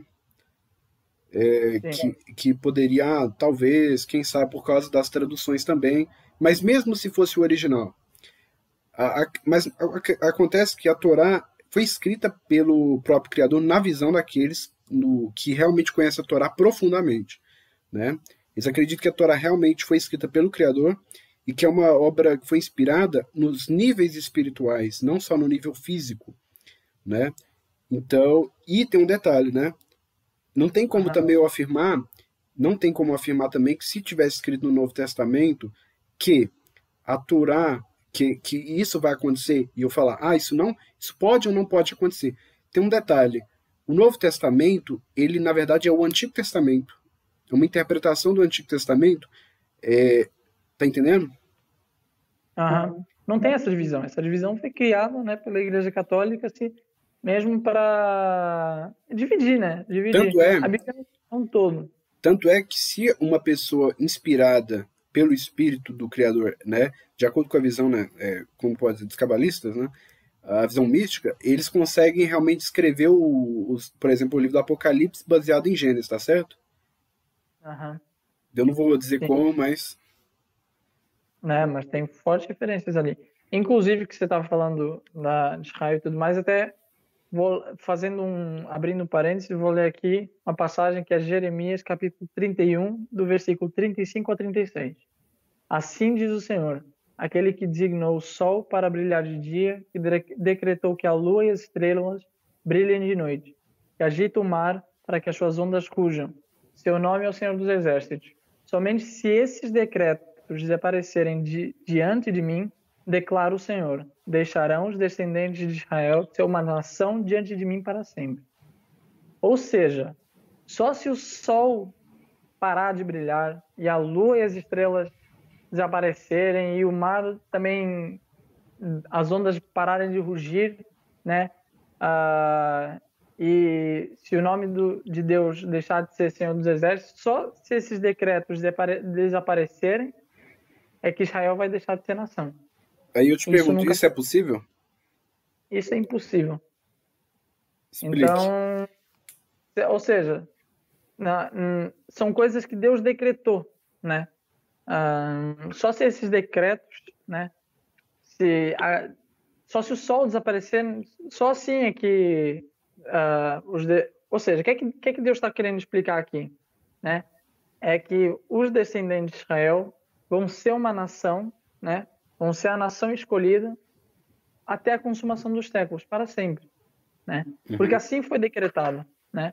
E a Bíblia não, não é e se a gente disser que Israel já não é a nação escolhida, a gente vai estar tá anulando a Bíblia. Mas vale você pegar a Bíblia e rasgar no meio. Né? Exatamente, porque é, é, é, tem aquela visão, né, que as pessoas uh, acreditam, né? Ah, a pessoa é boa, então não precisa guardar, né? As pessoas têm uma visão um é. pouco, né? por exemplo, é, quem que permitiu que, que acontecesse aquele tsunami lá no Japão? Você sabe quem que foi? Foi Deus. Né? Para as pessoas que acreditam na Torá, quem que permitiu que acontecesse o holocausto, tsunamis, catástrofes naturais, foi o Criador, né? Que é conhecido na Torá como Adonai Tsevaot, né? Uh, O El Shaddai, porque, né? É, aquele que cura, e são 72 nomes, como bem pontua Salomão. Uh, então, uh, a, a, grande questão é, é, que as pessoas, elas geralmente, né, buscam é, escapar, né? Tentar arranjar uma desculpa, alguma coisa assim, para né, fazer um, uma, uma intermediação, mas quando a gente olha mesmo, né, é, quando fala sempre, é sempre, são todas as vezes, né? É. É, um, é muito Exatamente. claro, né? Tá, tá claro. Por é. acaso, é, seria um criador para confundir as pessoas? De forma nenhuma, né? De forma alguma. E a gente ah, sabe que a, a, leitura da Torá em hebraico, ela foi preservada, né? Aham. Exato. Então, e quando, então, quando começaria e quando acabaria esse período? Porque o telespectador tem que saber, né? É. Uh, é, o, como a gente leu, né, essa profecia tem uma finalidade, né, que, ou seja, tem seis objetivos para essa duração de 490 anos, e uh, os objetivos é cessar a transgressão, é dar fim aos pecados, é espiar a iniquidade, trazer a justiça eterna, selar a visão e a profecia e ungir o santo dos santos. Né? A gente sabe que quando Yeshua veio até e morreu, né, ele cessou a transgressão, né? ele espiou a iniquidade ele deu fim aos pecados. Né? E a, a parte de trazer a justiça eterna, selar a visão e a profecia e ungir o santo dos santos, a gente sabe que isso vai ser no final dos tempos, né? Uhum. com a implantação do reino milenar. Né? Agora a pergunta: quando esse relógio começa a funcionar? Quando é que essa profecia começa a funcionar? Ah, como, a, como eu já falei, né, ela abrange 490 anos e ela começou a funcionar no dia 5 de março de 444 antes de, antes de Cristo. Entendi. Quando o rei Artaxerxes da Pérsia uh, emitiu uma ordem, né, uh, que permitiu os judeus uh, a retornar à sua terra e reconstruir a cidade de Jerusalém. Só um parênteses. Isso, tá... Isso daí acaba em 46 depois da Era Comum, né? Acaba em 46. A, você está falando da reconstrução da cidade de Jerusalém? Não, esses 490 anos. 490 anos começa em 444. E acaba em 46. N não, porque hum, são, 40, são 490 anos com espaços fossos. Ah, né? entendi. Não é, não é corrido. Né? Eu vou chegar lá. Um, e só para terminar, e, e, esse acontecimento está relatado lá no, no, livro de Neemias, né? Já uhum. aí a gente está vendo que Daniel, né, o anjo Gabriel, profetizou que a cidade seria reconstruída, né? Ah, e foi o que aconteceu, né? Depois disso, né, uh, tem as primeiras 69 semanas, né, ou 483 anos, depois tem a última semana, né? Uh, do início dessa contagem regressiva até a vinda do Messias são 69 semanas. Né? Ou seja, desde a reconstrução da cidade até a vinda do Messias são 69 semanas, que são 483 anos, que bate certinho, né? E é um tempo exato, né? Constituído por 173.880 dias, né? Que bate certinho lá com o dia 5 de março de 400 não, é bate com o dia certinho de 30 de março de 33 depois de Cristo, né? Essas que 483 foi... semanas. e a última? Anos. Quer saber né? da última, para né? Alertar o telespectador para sair antes, né? Esse, esse 33 de março, né, depois de Cristo, foi o dia da entrada triunfal que Jesus teve lá em Jerusalém, que está que tá escrito lá em Lucas capítulo 29.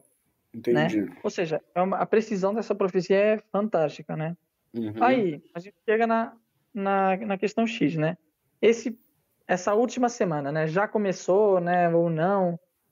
onde é que a gente está nessa profecia? A gente está precisamente entre a, entre a 79 semana né, e a última semana. Né? Ainda não começou a última semana, né? esses últimos sete anos.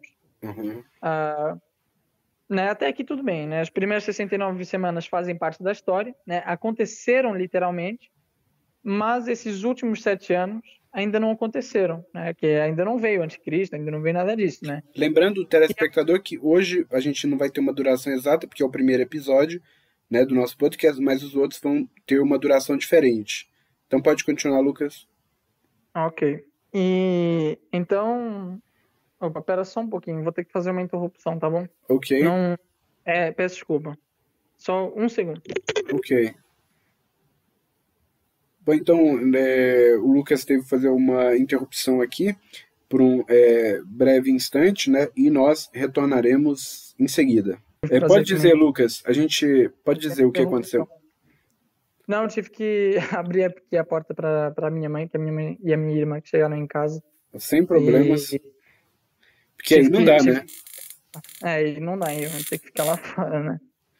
Exatamente. Uh, continuando, tava aqui falando da última semana, né? Só uma, uh, um parênteses. Por que que nunca fala. me convidou para ir aí?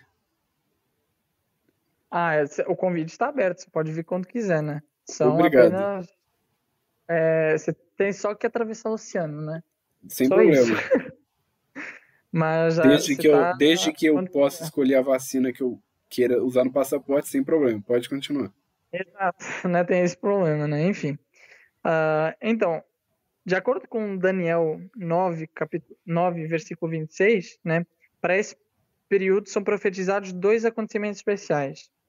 A morte do Messias, né? Que se cumpriu em 3 de abril de 33 depois de Cristo. Só um momento, como e... que você sabe essa data? Eu não calculei essa data, mas tem historiadores, né, tem estudiosos que quiseram calcular essa data afinco, né? Lucas fala, né, que, uh, que, o, que o Messias começou o seu ministério com 30 anos. Então a Bíblia dá assim uma dá, dá uma um embasamento para isso. Né? E é muito complexo, né? Quando a gente vê essa questão aí, né? É, a, o, que naquela época os profetas conseguiam profetizar, mas a gente vê que a internet também tem um poder absurdo, né? As, os debates ah. que acontecem na internet e na ciência junto, né?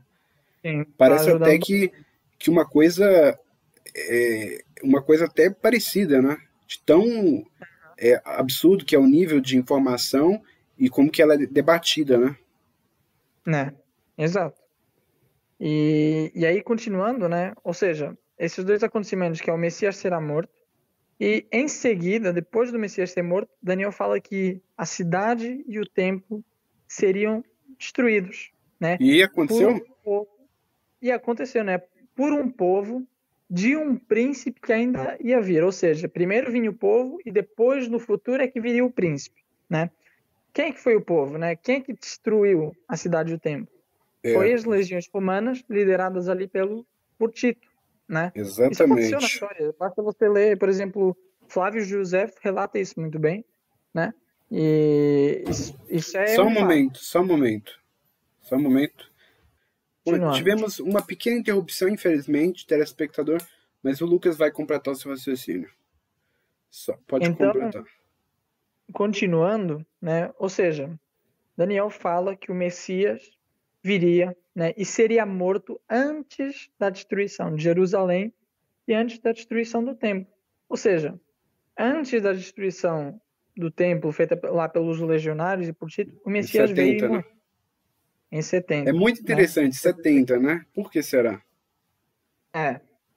Ou seja, né, a gente, a gente sabe que depois disso, né, a profecia não continuou, né? É como se Deus tivesse dado um pause nesse cronômetro profético, Igual a gente. né?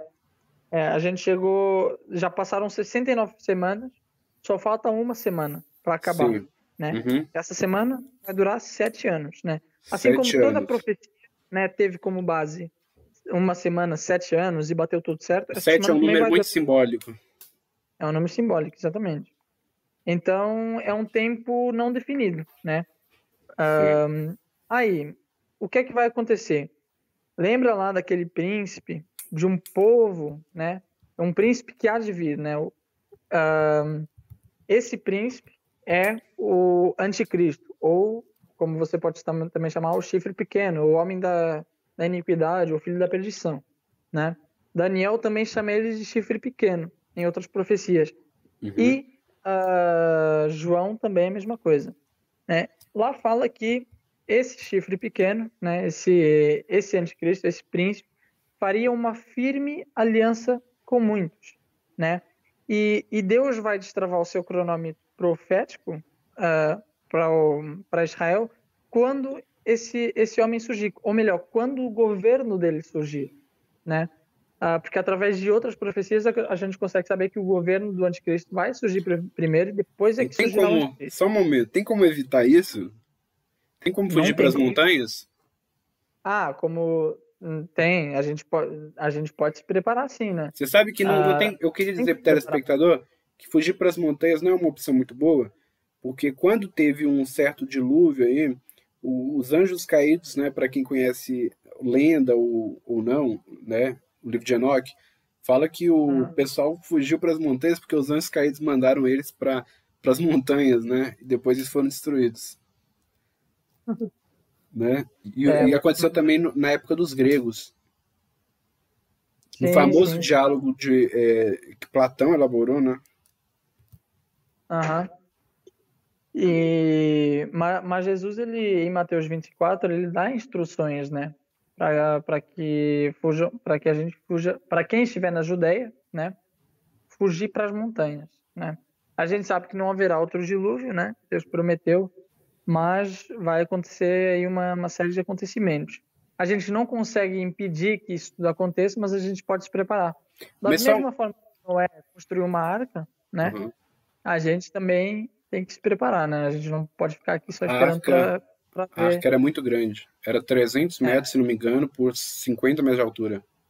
Demorou 120 anos a ser construído. É, 120 como 20, né? Né. Entendi. É, é muito curioso essa questão aí que você colocou, né? De que não, não tem como evitar que isso aconteça, porque você disse que foi profetizado, né?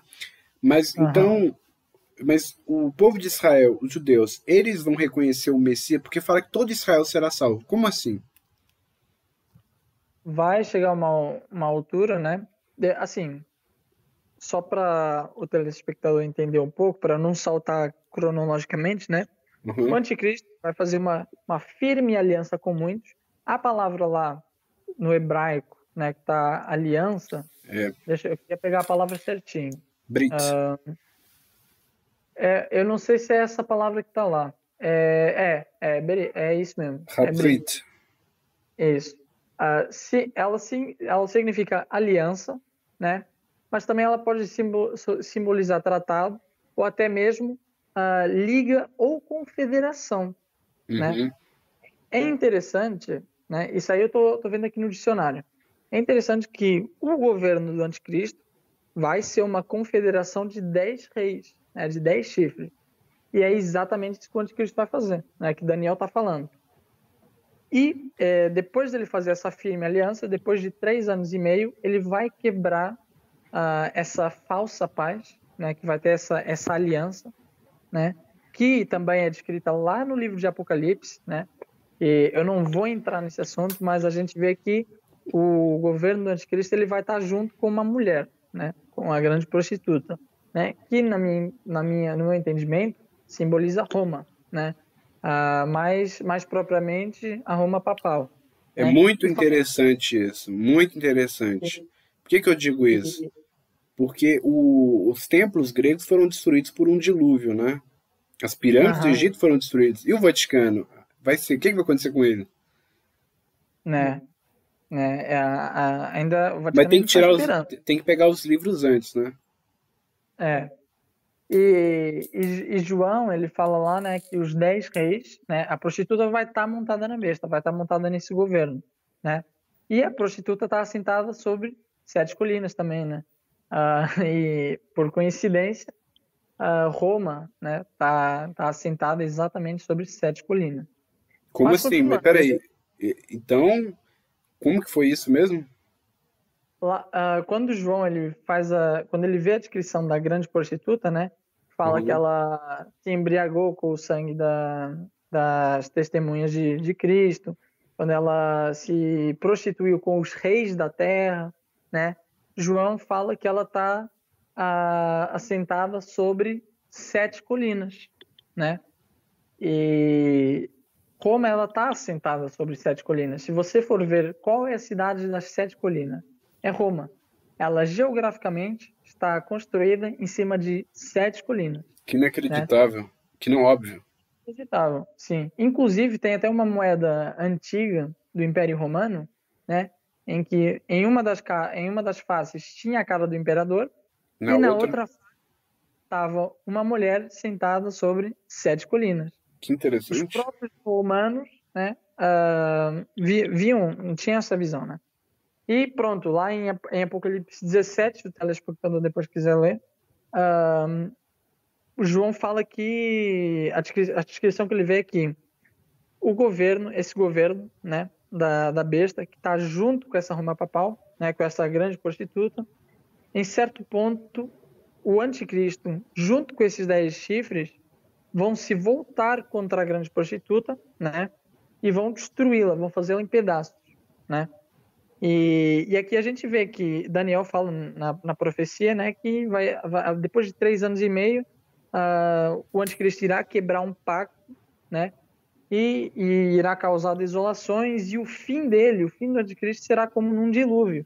É engraçado também, que curioso É muito também, engraçado que, que Yeshua, né, que Jesus, ele, quando ele está falando lá para os discípulos como será a vinda dele, ele fala que será como um dilúvio, né? Uhum. O que, é que aconteceu no dilúvio, né?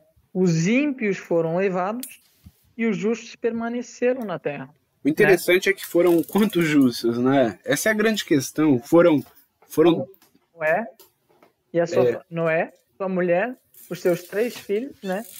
Uhum. Uh, Sem, e, e Jafé e uh, as, as esposas dos três filhos, né? O próprio Jesus fala, né? Muitos serão chamados, mas poucos serão escolhidos. Sabe o que é interessante? A palavra Yeshua que foi convencionada, né? É, pelos... Você sabe de onde que vem essa palavra? Uh, Yeshua é. É, vem, vem da palavra Josué, né? E, e, e né? É, é porque é, muitas pessoas não sabem, mas tem um segredo em, em, em, torno dessa questão aí. Sobre o significado da palavra ou sobre o batismo da palavra? Sobre o significado da palavra, sobre, sobre a origem hebraica dessa palavra. Entendeu? Ah, sim, sim, sim, sim. Porque sim, quando tem... você pega. Você, quando você pega. Eu não vou falar aqui o segredo, né? Por que, que eu não vou falar? Porque é segredo, né? Nem se eu quisesse. É, então, em hebraico, Shem quer dizer alma, né? Uhum. E Yeshua quer dizer o quê? Yeshua significa salvador, né? Salvação. É. E então, percebe a conexão? É, é, tem uma conexão muito grande entre alma e esse processo de redenção é, que no mundo é, existe, né? É, e é uma coisa assim tremenda. Tanto é que Moisés foi arrebatado vivo, Enoque foi arrebatado vivo, né, dentre outros. Ou seja, eles não vão para o paraíso, né? É, sobre, sobre Moisés existe aí uma. Não, não dá para dizer bem ao certo, né? Porque em, em um livro fala que ele foi. que ele morreu ali, né? E assim, eu pessoalmente acredito que ele tenha morrido mesmo um, pelo, pelo, pelo que eu falo na Bíblia, né? Uhum. Mas existe essa grande discussão, não, não dá para dizer ao certo, né? É, para mim ele foi arrebatado vivo. É possível, não descarto. É, é o que se convenciona a chamar de. Deixa pra lá. É um, é um processo que. As, é tipo assim. É, as pessoas têm uma ideia um pouco equivocada do Criador, que se basta que você fique rezando, não. Na verdade, é, existem conexões espirituais que são feitas, tipo assim, se você chegar muito próximo do, do, de Deus, né, você não tem como voltar, tá certo? Você chegou tão uhum. perto da luz que você foi queimado vivo, arrebatado. Agora você não faz parte mais da, desse mundo. Você faz parte, já, já entrou em conexão com o total, entendeu? Você já está já tá em conexão com todo. Entendi. E mas é isso. E, de, e depois uh, a gente vê que o anticristo faz essa essa aliança, né? Quebra e e, e aí é, ocorre o fim das 70 semanas, né? O fim é, é, é, é esse fim que será como um dilúvio, né? E Sim. desolações estão determinadas, né? É só a gente ver o livro de Apocalipse determina lá uh, a questão dos sete selos, as sete taças, né? E essa, na, os, os, sete selos, as sete trombetas e depois as sete taças, né? Ou seja, há desolações que de fato foram determinadas, né? E como e, que explicaria aí, isso? Sim, como que eu explicaria isso para alguém que não acredita que Israel é, é, a nação? Por exemplo, como que alguém explicaria na visão judaico-messiânica cristã que Israel é, é a nação eleita? Como que alguém explicaria isso?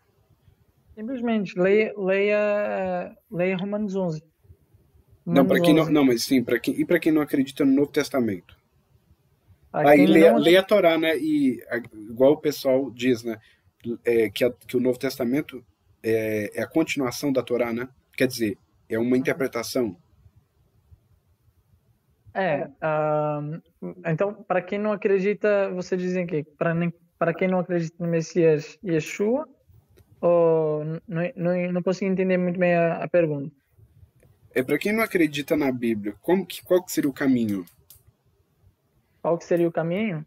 Uh, primeiramente, né, uh, é mo mostrar que a gente sabe que tudo tem um criador, né? Eu olho para um relógio, eu sei que teve uma pessoa que fez o relógio. Olho, tô olhando aqui para o celular, eu sei que teve um, uma pessoa que criou esse dispositivo, né? Tudo. tudo aliás, quem, aliás, quem é. acredita nisso daí é, tem mais fé do que quem só vai na igreja ou numa sinagoga e apenas lê o que está escrito, né? Exatamente. É salvo as condições em que é uma mitzvah, né? Ou, uma, ou são as mitzvot, ou são os mandamentos. Aham. E então, só de você pensar nisso, que, que existe um criador, né? Uh, uhum. o seu, os seus parâmetros mudam, né? E, e, a Bíblia é o único livro que tem profecias que realmente se cumpriram, né? De forma assim exata, né? Então quer dizer que a semana de Daniel é só uma profecia. Então que quer dizer que a Bíblia não é uma, uma, uma, um engodo igual muitos acreditam, muitos cientistas. Claro que não. Claro que não. É um livro que foi preservado por mais de esse livro foi preservado por mais de dois mil anos. Uh, e não, não existe nenhum outro livro que assim tão antigo como a Bíblia. E nem mais né? vendido, Tem né? Preservado, né? É, assim, não é, é, a gente vê que é algo sobrenatural, né? Basta Sim. a pessoa fazer um pequeno estudo, né, e começar a se informar um pouco sobre isso, que ela vai ver que isso não é um, um, apenas um livro de que conta historinha, né? É, agora quem acredita nisso daí é, é, são pessoas assim que não têm conhecimento é, só só tão limitados no mundo físico, né? Uhum. Então é um pouco complexo isso, né? Sim, sim. Bem é, interessante. Ah, então esse foi o episódio de hoje, Lucas. Como que foi a experiência no The Mellow Post, aqui no, no pós-créditos, né? Quem gosta é, muito de pós-créditos é a Marvel, né? A Marvel. Faz é, um tempo que a gente não vai no cinema, né? Então. É, infelizmente. Foi um, assim, foi um prazer bem grande, né? A gente até deveria ter feito isso antes, né? É, era, a gente era para ter feito isso antes, mas por causa de mim, né, teve uns adiamentos e impossibilitou um pouco. Mas pronto, para quem está aí ouvindo, foi no meu caso foi meu primeiro podcast. Eu acho, acredito que também tenha sido o primeiro do João. Então pode não ter saído da forma mais fluida, posso, posso ter tido alguns erros de, de linguagem, e mas, mas tentei fazer da forma mais sincera possível, né? E sobre esse artigo que eu que, que eu estava que eu tava falando, né? Que o João vai colocar aí no, no, no site dele, né? É, Para quem exatamente. mais sobre isso de uma forma mais detalhada e ver uh, aquele assunto que eu tinha dito no início, que a gente acabou por não falar tanto, sobre a paz no Médio Oriente, né, sobre esses acordos de paz que têm acontecido. Esse artigo que eu escrevi aborda isso, né? E eu tentei fazer uma, uma comparação com as profecias, né? E onde é que isso está? Então, para quem quiser entender, vá lá no site. E, Lembrando e que, a gente, tá... que a gente não está querendo catequizar ninguém, né? O evangelizar, Exatamente. a gente só está. É, quer dizer, a gente também. É, quer dizer, não, a gente, ninguém está querendo evangelizar nem catequizar uh, o telespectador, doutrinar o telespectador, né? Mas uh, aqu, aqueles que, que leem vão entender, né, Lucas? Ou aqueles que escutam vão entender uh, o ah. significado, o que isso quer dizer. Então, isso, né? Aliás, é. quem são. A gente, na verdade, se há um criador, não é? Como foi bem colocado, se há um criador e a pessoa acredita no criador, a gente pode fazer a pessoa mudar de opinião, Lucas? Claro que não. Sim. Claro que não. Mas a gente também não pode aceitar o engodo, né? Né. A gente também não pode, a gente também não, a gente não, não quer assim. É, é, a gente sabe que o povo de Israel luta com o Criador, né? É. Não é isso? Apesar deles é saberem que foi o Criador que permitiu, eles continuam lutando e a gente vê que o registro histórico é que o povo de Israel está vivo, enquanto os outros povos sumiram, né? Então essa é a prova científica. E, e é só você ver, né, todo Israel era, um, era uma nação que já era para ter sido varrida da face da terra há muito tempo. Muito tempo. Mas como eles são a nação, são a nação escolhida, né? É só você ver a história deles e você vai ver claramente que existe um Deus, né? Uh, a fundação do Estado de Israel foi foi algo profetizado também. É, veja, por exemplo, a, a Guerra dos Seis Dias. Né? Tem algo mais inédito do que isso, né? Foi algo que aconteceu em 1967, né? Exato, né? Uh, quer dizer, foi um ataque surpresa é, né, de um conjunto de nações anos. árabes. Né? Israel não estava militarmente preparado. Né? Eles tinham, a nação tinha acabado de ter sido ter sido formada, né? Eles nem tinham armamento bélico assim preparado, né? Sendo que as Sim. nações árabes tinham tinham tudo um apoio da Rússia, né? Armamento russo e tudo mais. E eles venceram a guerra tranquilamente em seis dias né? Ainda é. acabaram é. no sábado e disputaram no sábado. né? É, então, mas temos que encerrar sim. mesmo, né? Então, sim, é, sim, shalom, shalom, até o próximo podcast, né? Então, é, nós encerramos por aqui, né? Com essas questões maravilhosas e a gente vai realmente fazer um novo podcast com novos é, tópicos incrementados nisso, né? Então, até a próxima.